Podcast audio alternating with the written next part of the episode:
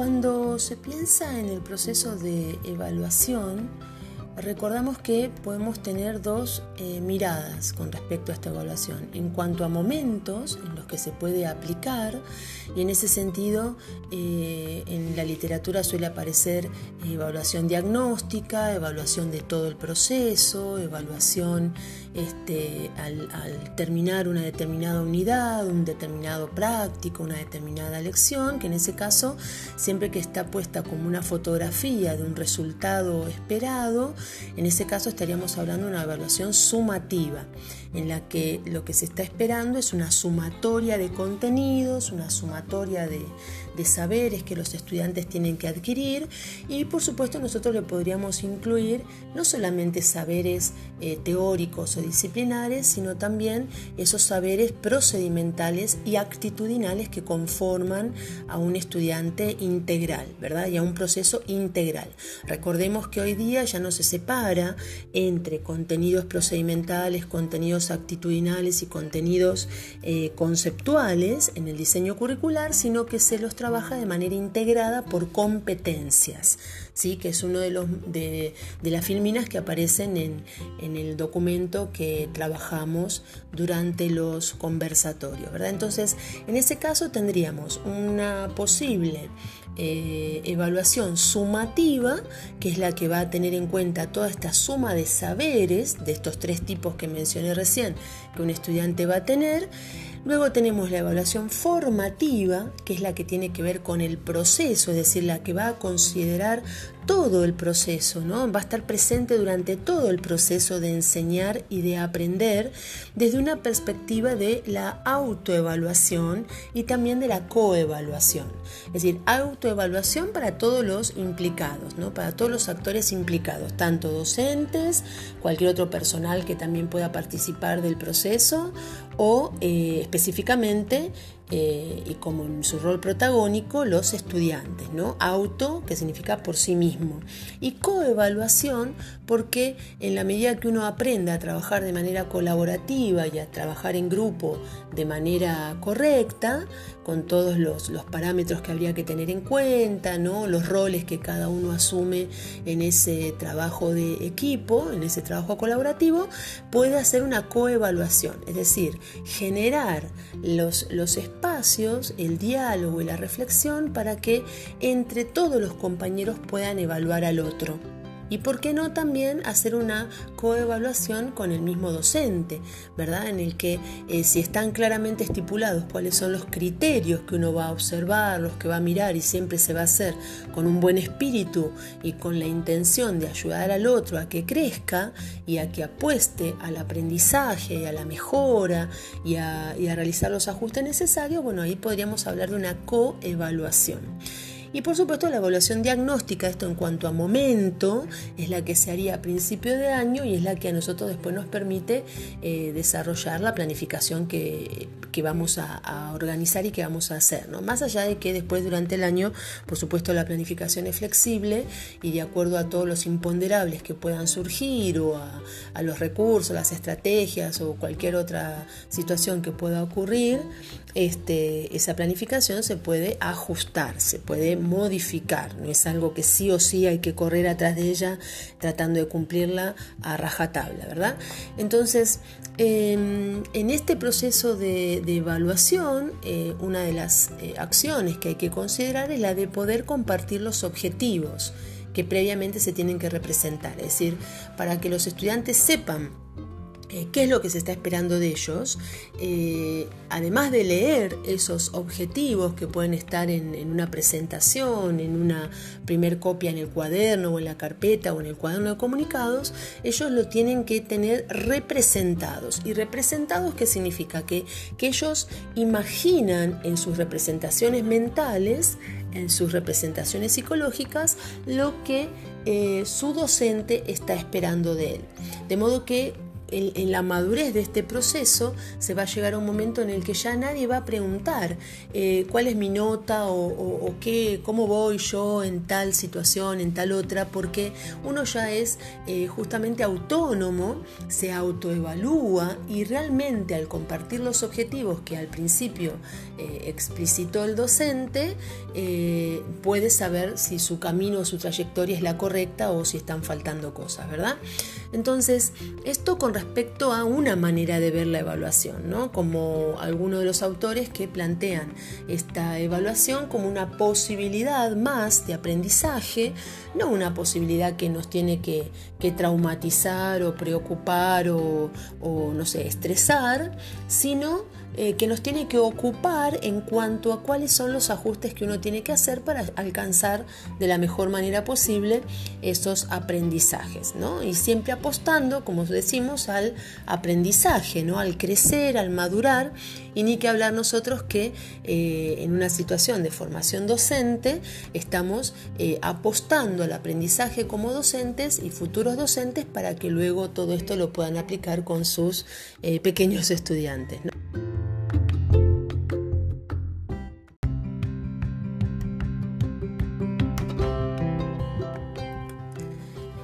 bien, entonces una vez que uno ya puede identificar eh, la evaluación formativa, es decir, la del proceso con, constante, eh, que se da en el aula, fuera del aula, en situaciones también de aprendizaje, eh, por ejemplo en salidas educativas o cuando se está resolviendo alguna tarea, o por qué no hasta en el recreo inclusive, ¿no? y en proyectos específicos en los que se puede compartir con otros docentes de otras disciplinas o con otros cursos. ¿sí? Eso sería la formativa. La sumativa, como aclaramos, es la que es como una, una especie de, de instantánea, de foto instantánea en un momento específico, que puede ser al principio, que puede ser a, mitad de una actividad, de una tarea, eh, o puede ser al final, como normalmente uno recuerda sus experiencias de secundario o de primaria también, en el que nos decían saquen una hoja y todo lo que eso implicaba, ¿no? Este, pero después hay un tercer tipo de evaluación, que es la que hay que considerar con mucha con mucha atención, que es la que se denomina evaluación formadora. Esta evaluación formadora eh, tiene que ver con la autorregulación, un proceso eh, también vinculado con la metacognición, ¿sí? que, que, trabajan especialmente dos autores, uno es Boniol y otro es Nunciati. ¿Sí? En, esta, en este proceso de metacognición, lo que se pone en juego son todos aquellos procesos psicológicos y muchas veces tácitos que se ponen en juego a la hora de aprender. O sea, esa pregunta que, por ejemplo, a veces alguien nos hace respecto de qué bien que te fue, qué buena nota que te sacaste, qué bien que hiciste esta presentación, y te preguntan cómo hiciste o qué, qué, qué paso seguiste. Y esa pregunta, que parece una tontería, es realmente una pregunta metacognitiva, porque en la medida que uno puede explicar, mira, yo hice esto, esto, esto, fui por este camino, fui por este otro, me frustré, me salió mal, tuve que cambiar la estrategia, tuve que volver a empezar, etcétera, etcétera, en la medida que uno puede poner en evidencia todos aquellos procesos que puso en juego para llegar a ese resultado, estaríamos hablando de una persona metacognitiva.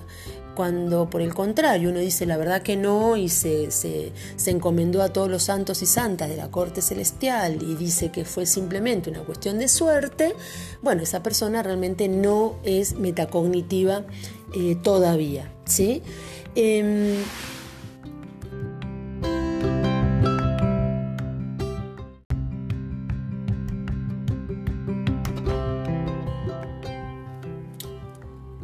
Desde esta perspectiva, entonces, desde la evaluación formadora, el docente debe poder crear situaciones de aprendizaje donde se puedan verificar y reformular hipótesis diagnósticas en función de nuevas observaciones de la conducta de los estudiantes.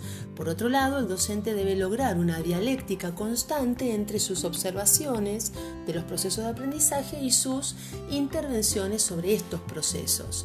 Eh, y construir los andamios necesarios para acompañar el aprendizaje de los alumnos. Es decir, eh, estoy muy interesante esto de, de poder hacer observaciones, hacer registros, llevar adelante rúbricas, pero no tiene que quedar solamente en un papel que tengo que cumplir porque me lo pide el director, me lo pide el jefe de área o me lo pide, no sé, mi, coordinadora o mi coordinador, sino que tiene que ser una, un insumo para nosotros poder identificar distintas cuestiones que, se tienen que mejorar.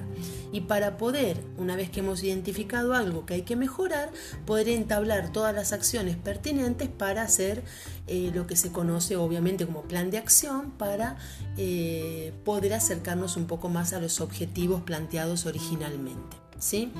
Entonces, cuando uno asume un concepto de evaluación, lo asume como un concepto amplio, retomando los objetivos de la evaluación formativa, de proceso, es decir, la que va más allá de una simple calificación puntual y sumativa. ¿Sí? Esto eh, según lo que dice Alonso Sánchez, Gil Pérez y Martínez Torregosa. ¿No? Esto es importante porque uno mismo como estudiante le, siempre le queda como una situación de limbo, una situación de una sensación más que situación de... Em, de, no saber cómo, cómo, le fue, cómo está, cómo no está, porque eh, todavía sigue esperando esa nota numérica, esa calificación eh, rígida, tradicional.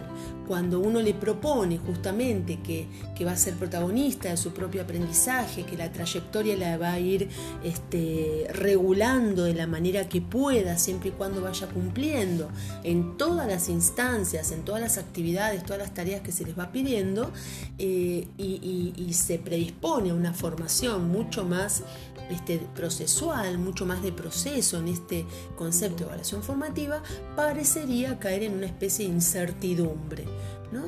Entonces, pero, pero para nosotros nos sirve mucho para poder identificar esa diferencia entre lo que es el proceso propiamente dicho y lo que es el final.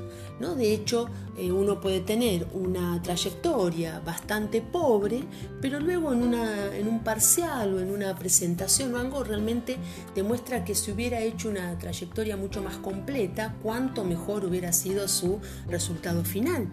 Eh, pero nosotros tenemos que mostrar la diferencia, o sea, no da lo mismo solamente estar en la última etapa y en la etapa en la que eh, simplemente puede memorizar o puede utilizar todos los recursos, todas las estrategias, todos los instrumentos que tiene a su alcance, sino que es muy importante el estar presente en toda la etapa formativa. ¿Sí? porque eso es lo que luego uno les va a requerir a nuestros propios estudiantes en la escuela, en el nivel que trabajemos, en este caso, eh, tanto primaria como secundaria o inicial.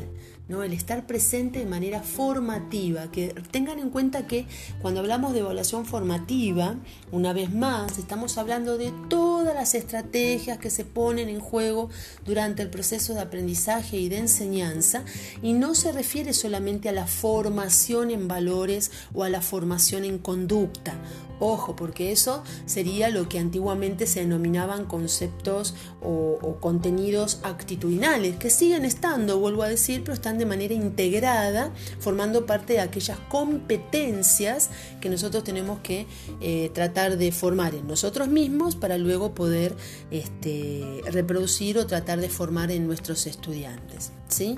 Entonces, Conseguir que los estudiantes sean capaces de construir y aplicar un sistema de autorregulación efectivo de su aprendizaje, reconocer y valorar sus avances, rectificar sus ideas iniciales, es decir, cambiarlas si es necesario y aceptar sus errores, que pueda aprender a identificar los motivos y los objetivos del aprendizaje, anticipar y representar, eh, como así también planificar las operaciones del proceso, seleccionar procedimientos y estrategias de aprendizaje e identificar criterios de evaluación.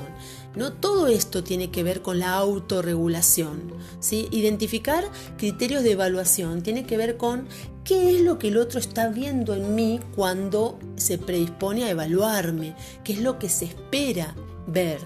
¿No? Eh, tanto, no sé, en una situación de presentación de una lámina, de presentación de un oral, presentación de un escrito, hay una serie de criterios que van de la mano de eh, el simple hecho de entregar un escrito.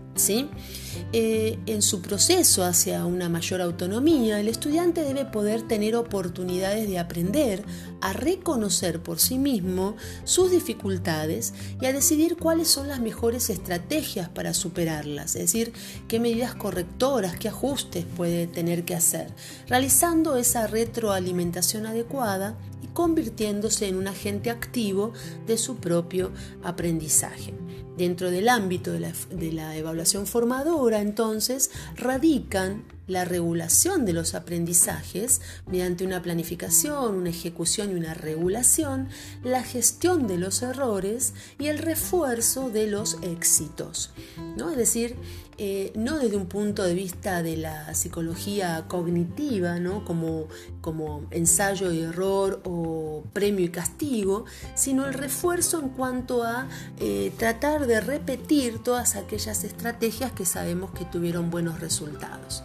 ¿no? Siempre eh, basándonos en la reflexión que tiene que haber, en el, en el discernimiento que tiene que haber permanentemente para que uno sea consciente de todos esos procesos que pone en juego.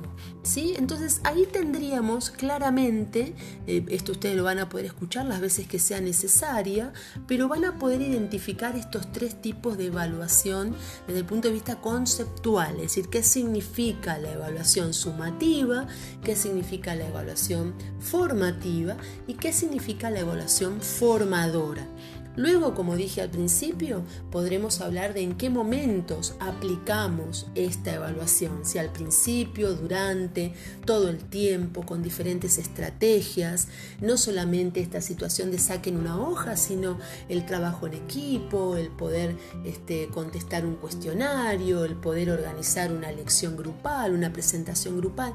Son diferentes estrategias en donde siempre se está evaluando, se está mirando y apostando a la aprendizaje, es decir, qué cosas vale la pena repetir porque va bien y vamos realmente aprendiendo, que ese es el objetivo primordial, y qué cosas hay que ajustar, hay que reversionar, hay que volver a reflexionar de por qué está saliendo mal o por qué eh, seguimos teniendo errores o dificultades a la hora de aprender. ¿Sí? Más allá de que uno pueda utilizar, eh, no sé, argumentos como los nervios, este, que se puso nervioso, que se le mezcló todo, eh, convengamos que cuando uno va siendo cada vez más metacognitivo, se va a poner nervioso, claro, claro que sí, porque eso indica que le preocupa y le interesa tener un buen resultado, si no, no nos preocuparía.